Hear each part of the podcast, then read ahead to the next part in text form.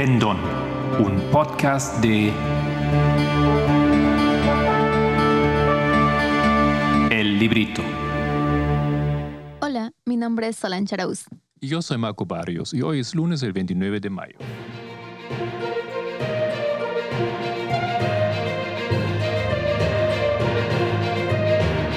Los temas del movimiento.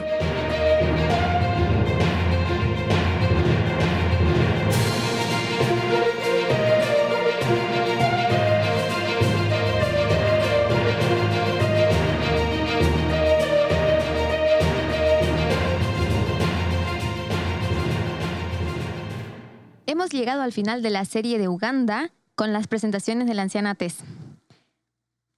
Y lo que nos toca hoy es hacer un resumen, mm, lo que ella también hace en su, en su, última, en su última clase. No, eso no significa que vamos a terminar hoy con esa clase, todavía hay bastante material en la última que va a dar para una o dos eh, presentaciones más. Pero entonces hoy nos toca hacer un resumen, una retrovisión de qué hemos hablado en estas semanas de em, Escuela de Uganda.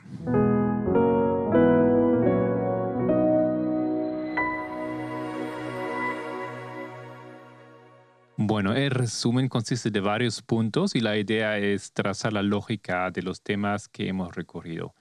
Hemos empezado con la línea de reforma de los sacerdotes específicamente y de los netineos. En esto ha sido el enfoque. Básicamente trazando los puntos, ¿no es cierto? Y comparando esas dos líneas, comparando y contrastando. De ahí aprendiendo lo que una línea puede dar información para la otra línea.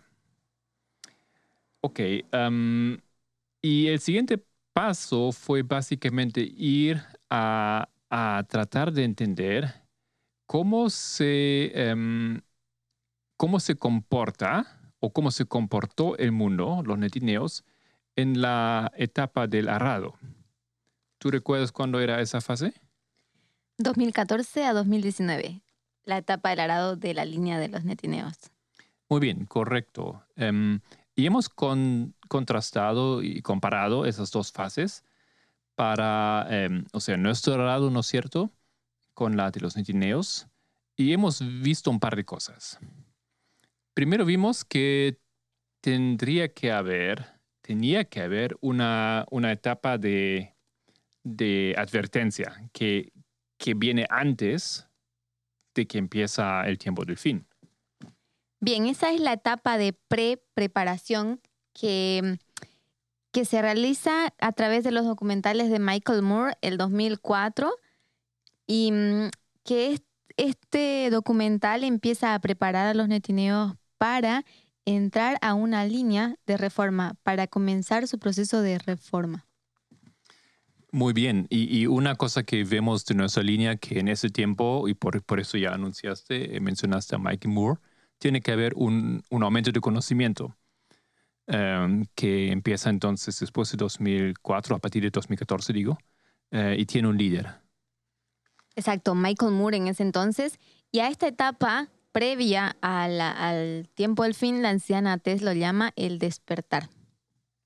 Y además de eso, tiene que haber dos fuentes de información que, mm, con las que se tiene que contrastar o comparar el mensaje.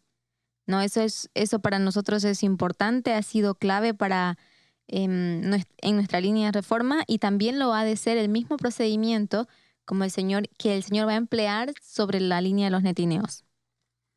Muy bien, y la lógica de esas dos fuentes de información, ¿cuál era? Era de que se necesita causar una división, ¿no es cierto? Y esa división hemos visto eh, entre los netineos básicamente podríamos decir el grupo de los liberales y el grupo de los conservadores, o los que siguen a Mike Moore y los que siguen a Bannon, indirecta o directamente, ¿no es cierto? Correcto, Bannon era la segunda, la segunda corriente de información y la no correcta, por cierto. Y eh, los netineos tenían que tomar una decisión y posicionarse de alguna forma con alguna de las dos corrientes. Ok, perfecto. Em, Y re- realmente la, la prueba para ellos no era tan diferente de como para nosotros, ¿no es cierto? Porque en el movimiento también em, había esa división entre conservadurismo y, podríamos decir, liberalismo. O, o- liberalismo tal vez no es la palabra aquí muy, muy ideal, ¿no? Nosotros hemos dicho más bien em, a la izquierda se movió el movimiento. Ok. em, entonces de ahí viene la siguiente pregunta que, que se ha elaborado em, y se refiere a, pues nosotros queríamos entender cuál será nuestra relación con los netineos en el futuro. Creo que es una, una pregunta que hemos de varias formas discutido muchas veces, ¿no? ¿Qué, qué debemos hacer? Pues, aunque nos cueste mucho aceptar o creer, nosotros hemos aprendido a través de las líneas que el Señor ha levantado un mensajero para los netineos, así como levantó uno para los sacerdotes. Los sacerdotes aún están en preparación para em, dar el fuerte pregón. Entonces, nosotros no tenemos relación con los netineos hasta el momento. Muy bien, ok. Em, aunque todavía esa, esa respuesta no se responde, esa pregunta no se respondió, ¿no es cierto?, al comienzo del- de ese seminario, pero es, la idea era de, de encontrar una base para, para tener una respuesta, para saber cómo comportarnos. Bueno, y de ahí em, hemos entrado un poco más en detalle para entender esos movimientos en el mundo cosas que para nosotros hoy en día son bastante claros, pienso, para muchos de nosotros lo manejamos bastante bien esa información, pero en aquel momento, hasta que em, ni conocíamos, ¿no es cierto?, ciertos personajes. Entonces hemos trazado la historia del movimiento de Steve Bannon, que básicamente es una historia de 2012 hasta 2014 que culmina en la purga de la, Del partido político. del Partido de los Republicanos, correcto, en en 2019. Y paralelo a esto, obviamente, el- el- la historia del otro movimiento de Michael Moore, que hemos trazado más hacia atrás. Hemos, claro, la historia de Michael Moore la hemos trazado de 1989 con el, con el conflicto de Flint y con el documental de Fahrenheit 9-11 y Fahrenheit 11 Night. Y también con la aparición a la escena de Alexandra Ocasio Cortés, nacida también, por cierto, en 1989 y fue elegida como congresista en, mil, en el 2018, ¿no? Exacto. Mm, Me imagino que ese, ese pequeño repaso que ahora estamos haciendo nosotros es para que nosotros podamos de paso em, comprobar si recordamos esos hitos y si recordamos a, a- a qué se refiere, qué aconteció en esas historias. Mm, esa visión en conjunto sirve para esto, en parte, ¿no? Para, para, para que nosotros nos podamos probar nosotros mismos, pero también para ver la lógica un poco más en, dentro de un, un- una, una línea, ¿no es cierto? De cómo fuimos estudiando qué tema y por qué.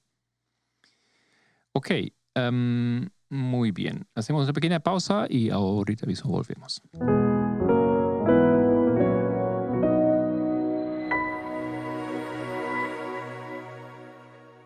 Ok, muy bien. Entonces, el siguiente punto, yo lo tengo como punto número 6, era una pregunta acerca del tiempo de la cose- cosecha de los netineos. La pregunta era, ¿qué es el mensaje que vamos a dar a ellos?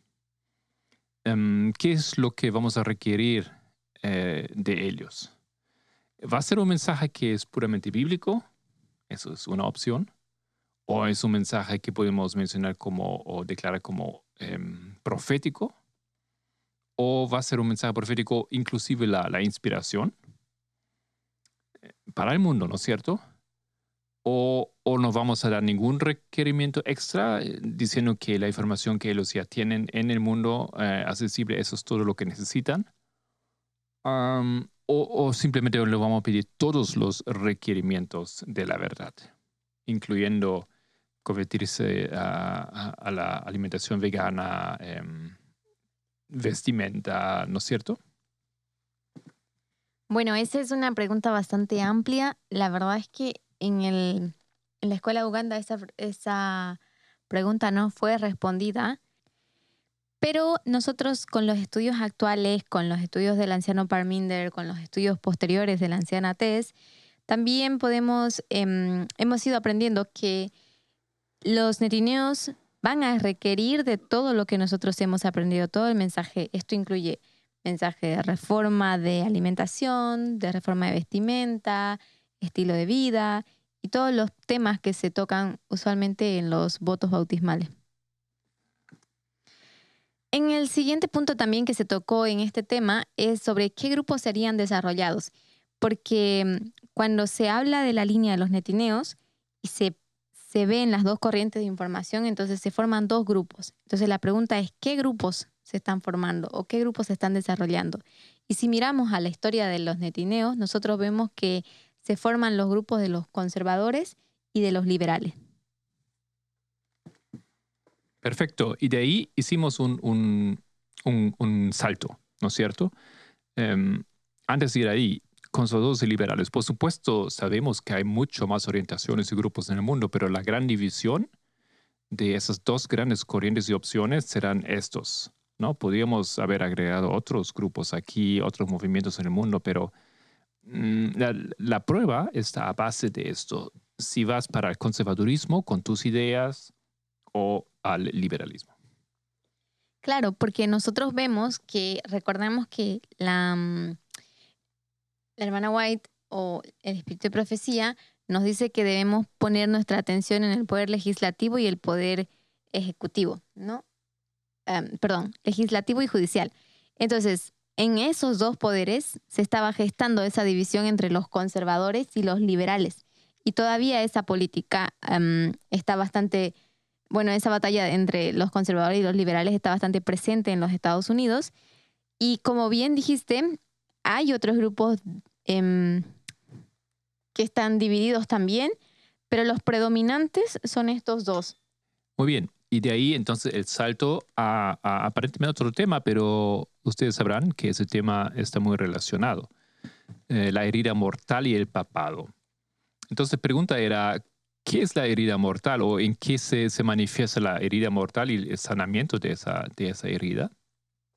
Y en, en la clase o en la escuela la mayoría concluyó y usted oyente puede cuestionarse a sí mismo a qué conclusión llegaría o llega. La mayoría eh, llegó a la conclusión que la curación se refiere únicamente al levantamiento del papado en el fin del mundo, el surgimiento, ¿no es cierto? Que una vez que otra vez tiene poder, esto es la curación de la herida. Y que los protestantes no serán involucrados en, en esta historia. Muy bien, pero ¿qué opinas tú, Solange? ¿Es eso también como tú lo ves? Em, no sé, tú estabas, ¿no es cierto?, en esa escuela. No, no sé si recuerdas qué opinas en aquel momento, pero ahora después de haber revisado esa historia, ¿los protestantes están incluidos o no? Bueno, esa era la comprensión en ese momento entre los estudiantes de la escuela, entre los presentes. Pero a medida que se fue profundizando, pues se llegó a la conclusión muy diferente, porque no había, encontramos que no había diferencia entre el católico y los protestantes. Por ejemplo, hemos visto que Michael Moore y, y Alexandra Ocasio Cortés ambos se identificaban como, como católicos, que no había mucha diferencia, en realidad que sí eran. Entonces, esto nos llevó a nuestro cambio de concepto o de idea que teníamos sobre el papado y a mm, aprender a ver esto con ojos proféticos y a tomar el símbolo y saberlo aplicar en donde ahora el movimiento o el grupo que los representa. Ya, muy bien. Y de ahí hemos entonces tomado tiempo para ir un poco más en detalle en la historia de la falsificación eh, hemos dedicado un par de, episodios, ¿no es cierto? Ustedes recordarán eh, sobre este tema. Básicamente hemos revisado la historia de la Iglesia Católica desde 1773 hasta hoy. ¿Qué pasó en 1773? ¿Recuerdas? 1773 fue cuando la Orden de los Jesuitas fue cerrada, ¿no? Sí, exacto. Eh, y Tess lo llama la iglesia se rebeló contra su jefe, ¿no es cierto? El jefe no siendo aquí el Papa. Entonces, em, eso es la, la, historia donde hemos, eh, hemos visto el comienzo de, de, la historia de la falsificación. Y hemos entendido que esa historia, igual como la de movimiento, es una historia en dos partes. Tenemos una, una parte, una historia alfa, ¿no es cierto? Y una historia eh, omega. Estamos ahora en la historia em, omega, pero hemos conocido mucho más sobre la historia alfa específicamente sobre el Papa Pío XII y todo relacionado eh, a él. Recuerdan seguramente muy bien ustedes también la historia del papel de eh, Fátima y de Lucía, etc. Las apariciones, ¿no es cierto? Ok, em, la historia alfa entonces la hemos em, identificado de 1698 hasta 1989, llegando pues hasta Em, el papel que, que, jugó Juan Pablo II. Y de ahí, eh, la segunda parte, pues, del tiempo del fin en adelante hasta hoy en día. Y en esas historias hemos identificado que había en la historia de la, mm, del éxito o del suceso, que había un primer mensaje angelical, un primer mensajero y un segundo mensajero. Em, Hemos visto que esto en la iglesia se produjo a través de la guerra mundial, Primera Guerra Mundial y Segunda Guerra Mundial. También tenían un profeta. Entonces, historias paralelas, ¿no es cierto?, con el pueblo de Dios. Eh, podemos ver, realmente hemos visto que esas historias tienen todos los, los mismos elementos y exactamente los mismos hitos. Y de ahí entonces hemos llegado a entender la importancia de la reorganización de la Iglesia Católica la historia de la falsificación. Em, la iglesia adventista se reorganizó básicamente en 1863 con la formación de la, de la iglesia oficialmente.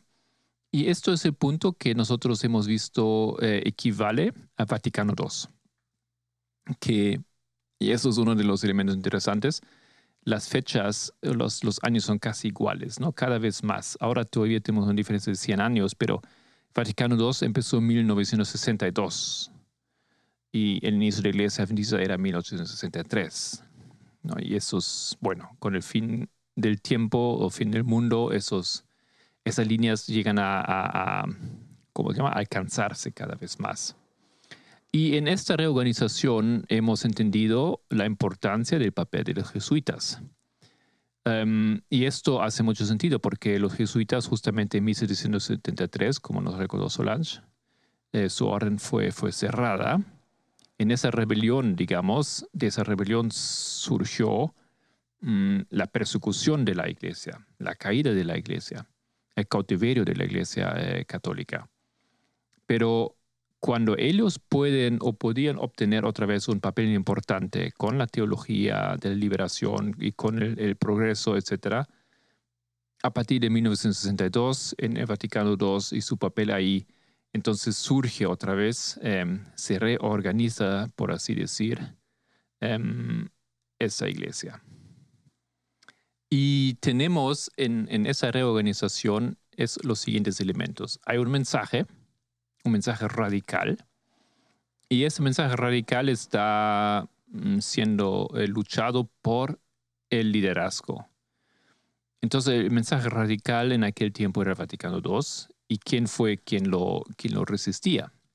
A Juan Pablo II, quien luchaba, como dijiste, en, contra el Vaticano II, quien, donde se, se promueve la teoría de la liberación dentro de la Iglesia Católica y este a su vez también restringe a los jesuitas.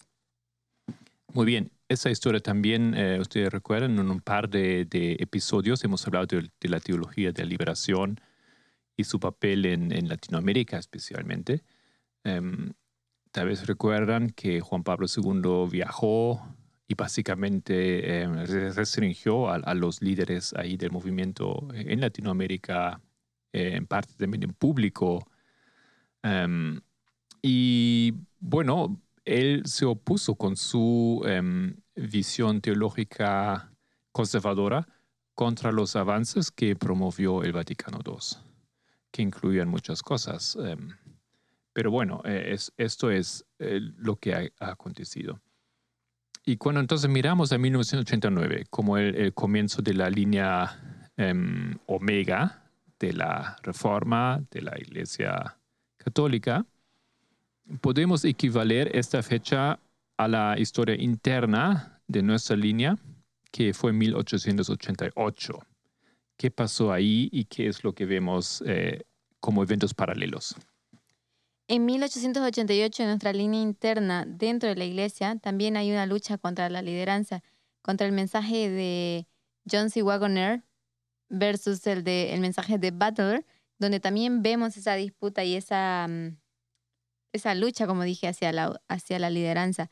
Entonces nosotros podemos ver em, que la, la historia de la Iglesia Católica lleva un paralelo a nuestra historia, porque en la historia de la Iglesia Católica esto acontece en 1989 y en nuestra historia interna acontece en 1888. Entonces hay 100 años, casi 100 años de, de separación de un, de un evento a otro.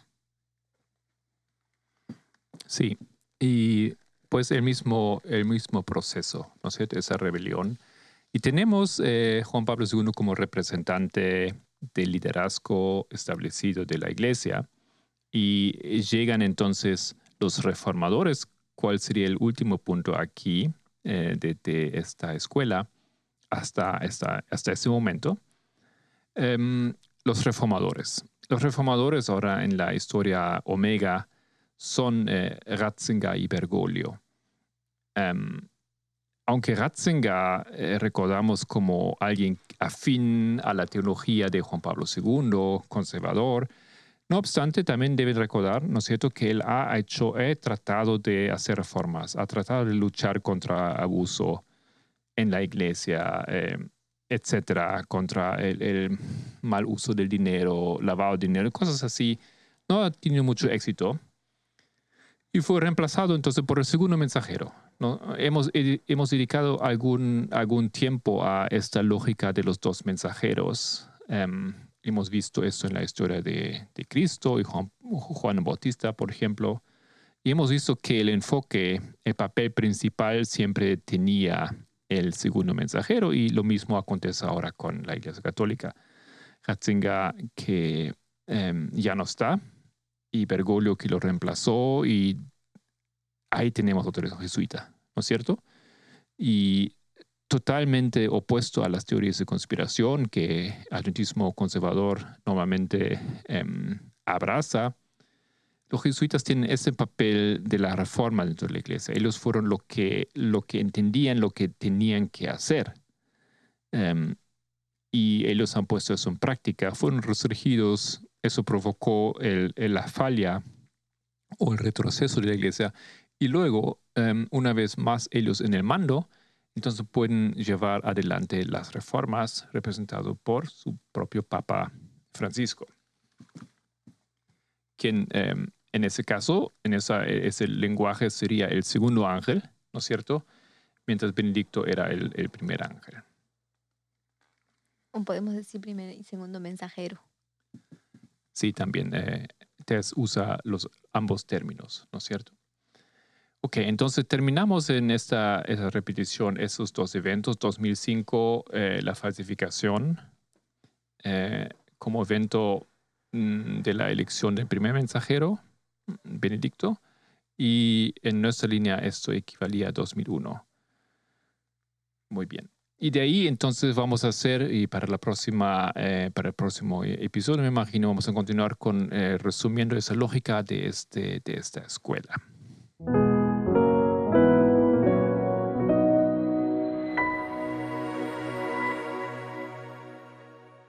¿Qué me, sorprendió? ¿Qué nos sorprendió esa semana pasada?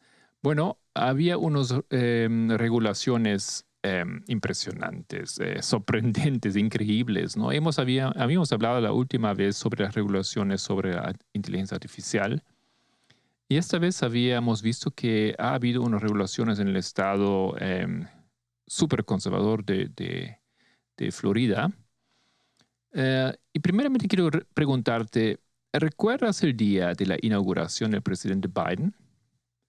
Fue un evento memorable que estuvo marcado por un gran aumento en las medidas de seguridad. ¿no es cierto?, debido al intento de golpe de Estado que había ocurrido unas pocas semanas antes, 6 de enero. Además destacaron la actuación de Jennifer López, si lo has visto, eh, con una canción, ¿no es cierto? Y luego el conmovedor poema recitado por Amanda Gorman. Ella es una joven afroamericana y en ese momento se convirtió en la poeta inaugural más joven en la historia de Estados Unidos. A ver si podemos em, escuchar de nuevo, en, la traducción por supuesto no sale tan, tan bonito como en el original, pero ¿en qué consistía este poema? The Hill We Climbed, la colina que escalamos. Señor presidente, doctor Biden, señora vicepresidenta, señor M. Huff, estadounidenses y el mundo. Cuando llega el día, nos preguntamos, ¿dónde podemos encontrar la luz en esta sombra interminable? La pérdida que llevamos, un mar que debemos vadear. Hemos desafiado el vientre de la bestia. Hemos aprendido que la tranquilidad no siempre es paz. En las normas y nociones de lo que es justo, no siempre es justicia. Y sin embargo, el amanecer es nuestro antes de que nos diéramos cuenta. De alguna manera lo hacemos. De alguna manera hemos resistido y hemos sido testigos de una nación que no está rota, sino simplemente inacabada. Nosotros, los sucesores de un país y una época en que una chica negra, flaca, descendiente de esclavo y criada de una madre soltera, podemos soñar con convertirse en presidente o encontrarse citando por uno. Y sí, estamos lejos de ser pulidos, lejos de ser pristinos, pero eso no significa que estemos esforzándonos por formar una unión perfecta. Nos esforzamos por forjar nuestra unión con un propósito, para comprender un país comprometido con todas las culturas, colores, personajes y condiciones del hombre. Y entonces levantamos nuestra mirada no a lo que se interpone entre nosotros, sino a lo que está enfrente a nosotros. Cerramos la brecha porque sabemos que debemos poner nuestro futuro primero. Primero debemos dejar a un lado nuestras diferencias. Abrimos los brazos para poder estirarnos el uno al otro. No buscamos daño para nadie y armonía para todos.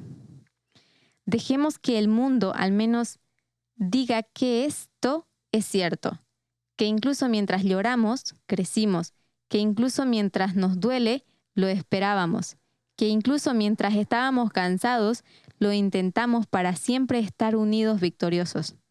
No porque nunca más volveremos a conocer la derrota, sino porque nunca más sembraremos división. La escritura nos dice que imaginemos que todos se sentarán debajo de su propia vid e higuera y nadie los atemorizará.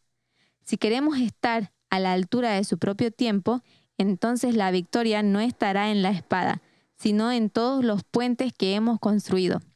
Esa es la promesa del claro, la colina que escalamos si nos atrevemos. Es porque ser estadounidense es más que un orgullo que heredamos. Es el pasado en el que entramos y cómo lo reparamos. Hemos visto un bosque que destrozaría nuestra nación en lugar de compartirla destruiría nuestro país si eso significara retrasar la democracia. Este esfuerzo estuvo a punto de tener éxito. Muchas gracias. Em, entonces, ese poema que ella recitó en la ocasión de la inauguración del presidente Biden fue publicado en un libro. Y ese libro ahora em, está prohibido en escuelas de Em, Florida, específicamente en los primeros grados. Eso es el punto a lo que han llegado ahí los que viven en el estado de eh, Ron DeSantis. Y pues eso causó una polémica porque realmente ese proceso que era posible por, por las leyes em, confirmadas por em, Ron DeSantis, um, de libros. Em, ese proceso no es un proceso como tal vez nos imaginaríamos, ¿no es cierto? Que hay una, una propuesta y después hay unas juntas y después hay una investigación y si realmente los libros eh, están en contra de ciertos eh, eh, puntos de vista o derechos, etcétera, se le podía restringir. No, en ese caso fue simplemente un, una persona, nada más. Una persona que entregó esa propuesta, ese pedido a la, a la escuela y en la escuela tomaron la decisión y impidieron el acceso en la librería a ese libro a los niños de los primeros grados. Leemos lo que eh, ha escrito eh, The Washington Post. El centro educativo Bob Graham de Miami Lakes, que imparte clases desde preescolar hasta octavo grado, restringió el acceso al libro de Gorman tras la queja de uno de los padres, según las notas de una reunión del Comité de Revisión Escolar vistas por The Washington Post. El comité consideró que el libro era adecuado para estudiantes de primaria, diciendo que tenía valor educativo para su importancia histórica, citando la lectura del poema de Gorham en la toma de posesión del presidente Biden. Las notas de la reunión no explicaban por qué se restringía el acceso a los alumnos de primaria, pero mostraban que el comité tomó su decisión a principios de abril. El poema de Gorman sobre el trauma de ver un atentado en Washington después de las elecciones presidenciales, fue cuestionado junto con otros cuatro libros, el ABC de la historia negra, Niños cubanos, Países en las noticias Cuba y mm, Love to Longstone. Para la queja de uno de los padres, según el Florida Freedom to Read Project, un grupo sin ánimo de lucro centrado en la defensa del derecho de los estudiantes a acceder a la información en la escuela. En la queja, el padre escribió que el poema de Gorman contenía mensajes de odio indirectos y servía para causar confusión y adoctrinar a los estudiantes. Ustedes que han escuchado ahora el poema, tal vez quieren eh, volver a escucharlo, pero pregúntense dónde están estos mensajes de odios dentro del poema. Continuamos con Washington Post. Según un análisis de PEN America, Florida ocupa el segundo lugar, después de Texas, en el número de libros restringidos en las escuelas. Trece distritos escolares de Florida prohibieron libros entre julio y diciembre, el mayor número del país según el grupo. Que Florida tenga el mayor número de distritos que prohíben libros muestra el esfuerzo generalizado en todo el estado, dijo Casey Meehan, directora del programa Libertad para leer de PEN America. La situación es crónica en Florida y empeora en todo el país. Las restricciones e impugnaciones del libro están aumentando junto con la legislación en Florida que impide la enseñanza de ciertos tipos de contenido, dijo Meehan. El poema La colina que escalamos fue escrito para que todos los jóvenes se vieran en un momento histórico, declaró la secretaria de prensa de la Casa Blanca, Karen Jane Pierre. Prohibir los libros es censura y punto. Eso es lo que es. Cuando se prohíbe un libro, se está censurando, limita la libertad de estadounidenses.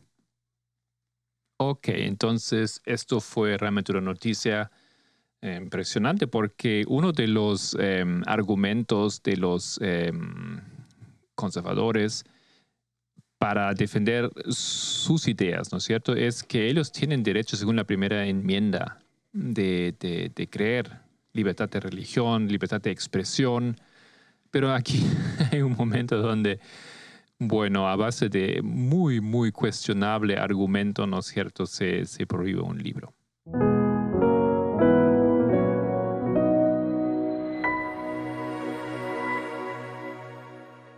Bueno, en los temas de la semana hemos tenido un estudio que fue con Matías y hemos hablado sobre los peligros de la inteligencia artificial.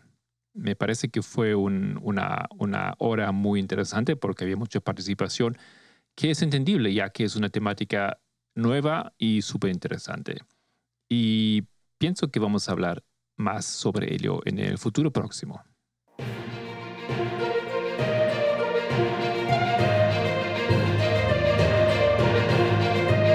Esto era los temas proféticos del movimiento en Mis Palabras.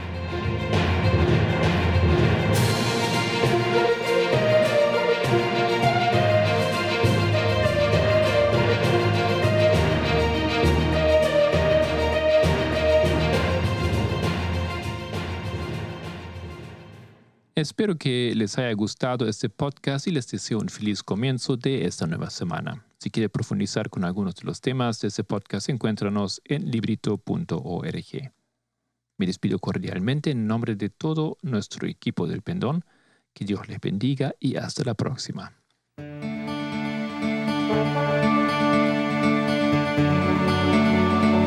El Pendón, un podcast de